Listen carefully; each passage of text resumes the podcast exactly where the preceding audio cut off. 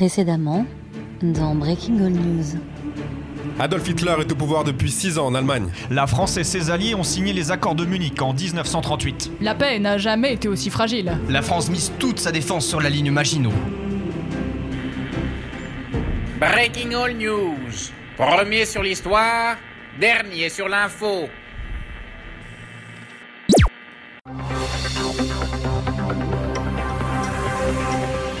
Nous sommes le 25 août 1939, édition spéciale avec Étienne Dumelon. Bonjour à toutes et à tous. La France n'a pas peur. Je crois qu'on peut le dire aussi nettement. Alors qu'à l'Est, l'Allemagne d'Adolf Hitler montre ses muscles, notre sauvegarde tient en deux mots, rassurant et chaleureux, ligne Maginot. Édition spéciale défense. Avec moi en studio, l'équipe de Rêve Breaking All News, François Boring, notre géopoliticien. Bonjour François. Bonjour Étienne. Puis notre expert Jean-Charles Nécreux posera les vraies questions. Bonjour Jean-Charles. Bonjour Étienne. À vos côtés, l'excellente Sophie Parti Pris. Sophie, un invité assez exceptionnel aujourd'hui. Oui, Étienne, le président du conseil, Édouard Daladier. Une guerre de camps double dispositif. Nos reporters seront en France et en Allemagne pour une émission tout en direct.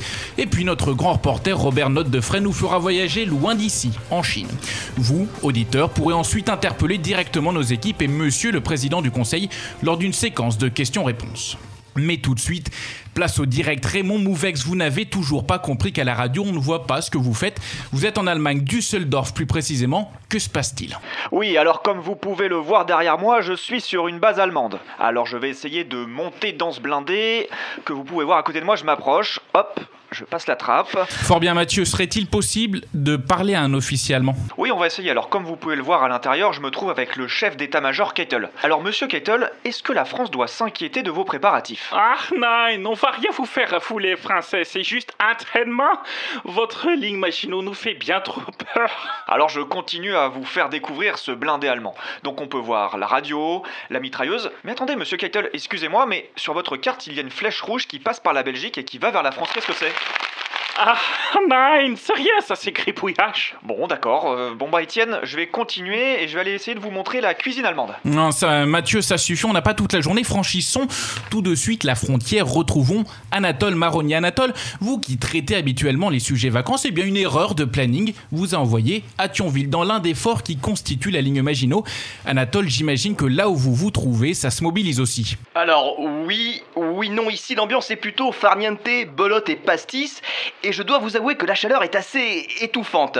En ce moment, je suis en compagnie d'un petit groupe d'une dizaine de soldats très sympathiques, et chacun occupe ses journées comme il le peut. J'aperçois au bout de la cour de défense un garde qui étend sa tenue fraîchement lavée sur une porte mitrailleuse belle, dis donc, et juste à côté de lui, un lieutenant qui s'apprête à lancer une énième partie de solitaire. Non mais Anatole, est-ce que l'armée se mobilise? Est-ce que vous sentez qu'on est prêt à se défendre? Enfin c'est ça le sujet. Non, pas vraiment Étienne d'ailleurs, je me trouve aux côtés de Jean-François, originaire d'Aix-en-Provence, qui vient d'inventer un cocktail. Alors Jean-François, racontez-moi. Bah, franchement, avec les gars, on, on commence à en avoir un peu marre de la vinasse du commandant et on avait besoin d'un truc frais. Du coup, j'ai trouvé un mélange vachement bon. Tu prends moitié Walmester, moitié Lorena, Mino. Vous le voyez ici, on se prépare plus que sereinement tout en profitant, mais attention aux plus farouches des ennemis. Je parle bien sûr du soleil. Merci beaucoup Anatole. Alors retrouvons maintenant en plateau notre expert et toutologue Jean-Charles Nécro, auteur du livre Pourquoi Napoléon lui-même aurait imaginé la ligne Maginot? La meilleure attaque, c'est la défense. Jean-Charles, je ne vais pas vous demander de synthétiser votre livre en, en quelques secondes, mais en quelques mots. Comment est-ce que vous résumeriez la ligne Maginot? En quelques mots, bah, c'est brillantissime, c'est hors norme, c'est hors du commun. C'est une ligne de défense qu'on a mis plus de 10 ans à bâtir. J'ai pas peur de le dire, c'est un ouvrage millénaire qui rend gloire au génie militaire français. La France, selon vous, n'a rien à craindre? Non, vraiment, c'est une ligne tellement dissuasive que vraiment, c'est pas sérieux de s'interroger aujourd'hui. Je pense qu'aucune troupe, aucune armée n'aurait le courage de s'y lancer. Même Alexandre le Grand, je pense, y réfléchira deux fois. Mais après les événements qui sont en cours aujourd'hui, je rappelle à nos auditeurs que l'armée allemande a mobilisé ses hommes. Oui, oui. Écoutez, comme tout le monde autour de cette table, j'ai de l'imagination, mais elle reste tempérée par la raison. Il faut être clair avec nos auditeurs, la ligne Maginot, aujourd'hui, elle est infranchissable. Je vous remercie Jean-Charles pour vos éclairages toujours précieux. Alors je me tourne maintenant vers notre vétéran de l'information, François Boring, 50 ans de carte de presse, le licencié, eh bien ça coulerait le groupe, hein, tout simplement. François, c'était qui ce Maginot? Alors je vous ai préparé une liste exhaustive. Euh, ancien homme politique français, euh, brillant stratège, soldat exemplaire, chevalier de la Légion d'honneur, euh, champion de de- d'épée là, d'escrime. Merci François, merci beaucoup. Passons tout de suite à notre reportage, pas de côté. Si la ligne Maginot fait aujourd'hui notre fierté et garantit l'imperméabilité de nos défenses, eh bien figurez-vous qu'à l'est, tout à l'est du globe, la Chine, elle aussi, a sa ligne Maginot, la Grande Muraille, un ouvrage millénaire et exceptionnel qui a servi de dernier rempart aux Chinois face aux Japonais il y a six ans. Notre grand reporter Robert Note de s'est rendu au cœur de l'Empire du Milieu, trois mois d'enquête, pour un récit long de trois minutes. Pour apercevoir la Grande Muraille, il faut marcher pendant trois jours dans les montagnes, par température élevée, attaqué par des nuées de moustiques. Une épreuve physique, aussi pour Cheng, guide en montagne. Eh ben, t'as bien fait d'acheter autant d'équipements de randonnée. Mais tu vas voir, ça vaut vraiment le détour. Car finit par se dessiner, derrière la cime des arbres, l'immense silhouette de la Grande Muraille. Et la voilà, elle est belle, hein Ça fera 20 000 yuan. Et je peux te faire une facture si tu veux. Plus de 6000 km de long, une hauteur d'environ 7 mètres. Une merveille de construction qui veille sur les énigmatiques habitants du village de Goubei, situé à quelques mètres seulement de la forteresse. Il vaut mieux se disputer avec quelqu'un d'intelligent que parler à un imbécile. Quand on suit quelqu'un de bon, on apprend à devenir bon. Et quand on suit un tigre, on apprend à mordre. Un tien vaut mieux que deux, tu l'auras. Des messages de sagesse dans une période trouble. Il y a six ans, la guerre sino-japonaise se déroulait au pied de la Grande Muraille. Les soldats nippons avaient fini par l'emporter. Lu Cheng était alors simple soldat. Il se souvient. Le vent soufflait sur les plaines de notre Chine en si grande peine. Je jetai un dernier regard sur ma femme, mon fils et mon domaine, et Wong Li, le fils du forgeron, est venu me chercher. Et nous sommes partis mener le combat dans la vallée. Des mots mystérieux pour un témoignage poignant. L'incident, He Yingpin a accepté de nous le raconter aussi. Le ministre de la guerre chinois nous accueille dans ses bureaux pékinois. Pour s'y rendre, un bateau, puis plusieurs bus, sept nuits d'auberge et trois repas quotidiens. Il était en charge de la défense de la muraille en 1933. Il a eu l'occasion de regarder les plans de la ligne Maginot. La ligne Maginot Oui, non mais... si la muraille n'a pas tenu, ça va pas tenir, c'est certain. Ça va être compliqué les gars. hein. Mais enfin merde quoi, la ligne Maginot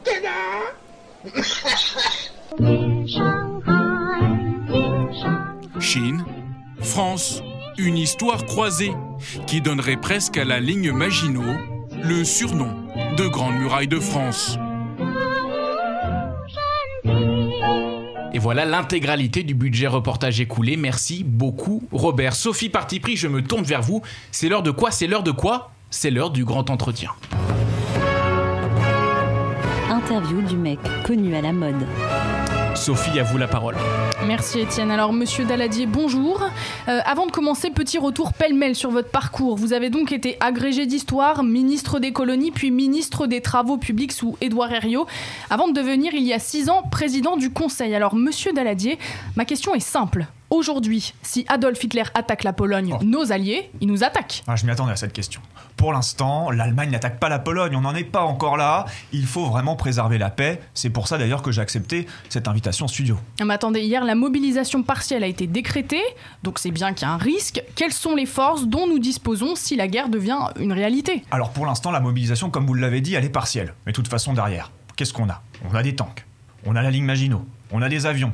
Donc moi, je me fais pas de soucis. Non mais là, vous- en fait, vous noyez le poisson, monsieur Daladier. C'était pas ma question. Finalement, est-ce qu'on pouvait pas un peu s'attendre à l'attaque imminente des Allemands? Mais quelle attaque, encore une fois? Madame Parti pris, enfin Il n'y a pas d'attaque pour l'instant. Il y a une juste des menace énorme. Il gesticulations. y a une menace énorme sur la Pologne. Vous pouvez pas le nier. C'est nos alliés. Il y a des menaces, mais vous, vous connaissez un peu le jeu politique, vous l'observez depuis des années. Vous voyez, on fait des muscles, on montre ses muscles, on essaye de, de titiller un peu le voisin. C'est comme ça que ça se passe. Bah Titi et le voisin, moi j'ai l'impression que vous lui avez un peu laissé le champ libre à Adolf Hitler, là, notamment l'année dernière quand vous avez signé le traité de Munich. euh, D'une certaine manière, avouez-le, vous avez vendu notre allié tchécoslovaque pour acheter la paix. Alors on n'a rien vendu, déjà.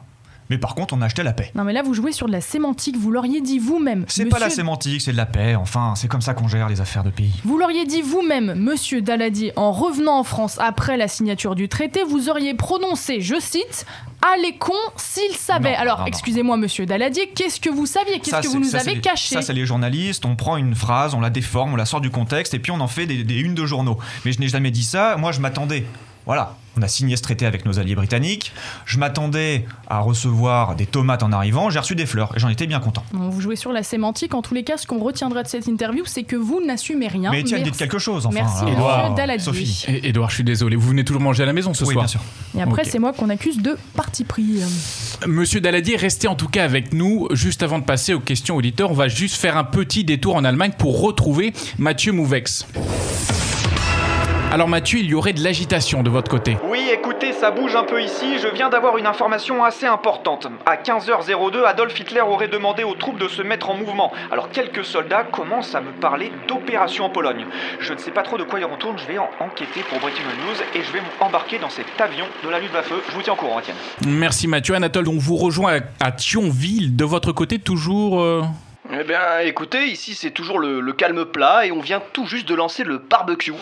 Merci Anatole, c'est quand même assez alarmant. oui, Sophie si parti je pris. peux me permettre, euh, la prise de parole de Mathieu prouve assez clairement qu'il y a du mouvement du côté euh, allemand en direction de la Pologne. Donc, monsieur Daladier, euh, là, vous ne pouvez plus nier. Écoutez, les services de renseignement ne m'ont fait remonter justement aucune information dans ce sens, donc je ne m'inquiète pas pour l'instant. Place maintenant aux questions auditeurs.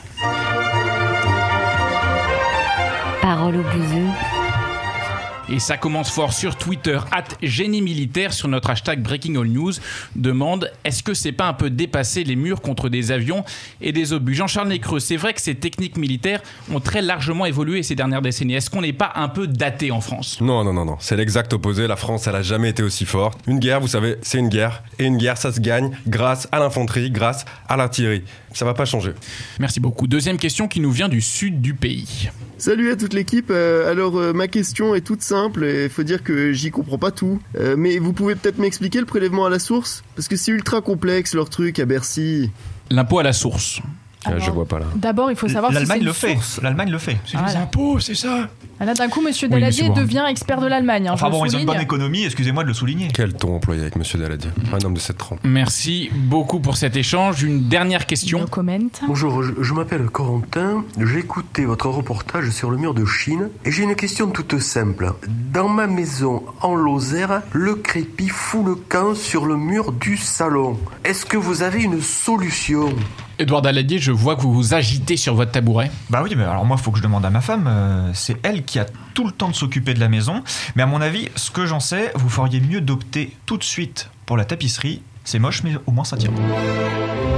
Et c'est la fin de cette édition spéciale. Rendez-vous après une courte page de publicité pour une nouvelle édition qui ne vous apprendra pas grand-chose de nouveau. Et voilà, c'est donc la fin de ce nouvel épisode de Breaking All News. Merci à tout le monde autour de la table. Vicky, Nico, Arnaud, Mathieu, Edouard Daladier. Il est difficile à incarner, Mathieu. Alors j'ai pas joué sur la voix, mais euh, je pense que voilà, il a prononcé des vraies phrases, notamment euh, je m'attendais à recevoir des tomates, j'ai reçu des fleurs. Ça c'est une vraie phrase qu'il a prononcée dans ses mémoires. Et sinon justement les journalistes l'accusaient d'avoir dit euh, ah les cons s'ils savaient. C'est son directeur de cabinet qui avait dit ça. Et on ne révisera pas le, le bac histoire avec euh, notre émission. Oui, Breaking All News, on raye ça euh, pour les révisions du bac. Prochaine édition, Arnaud, on fait quoi? Alors, euh, la découverte du nouveau monde. Voilà, c'est une émission, et la première émission d'ailleurs, délocalisée bien loin de la France. On n'en dit pas plus. Voilà. Allez, à la prochaine.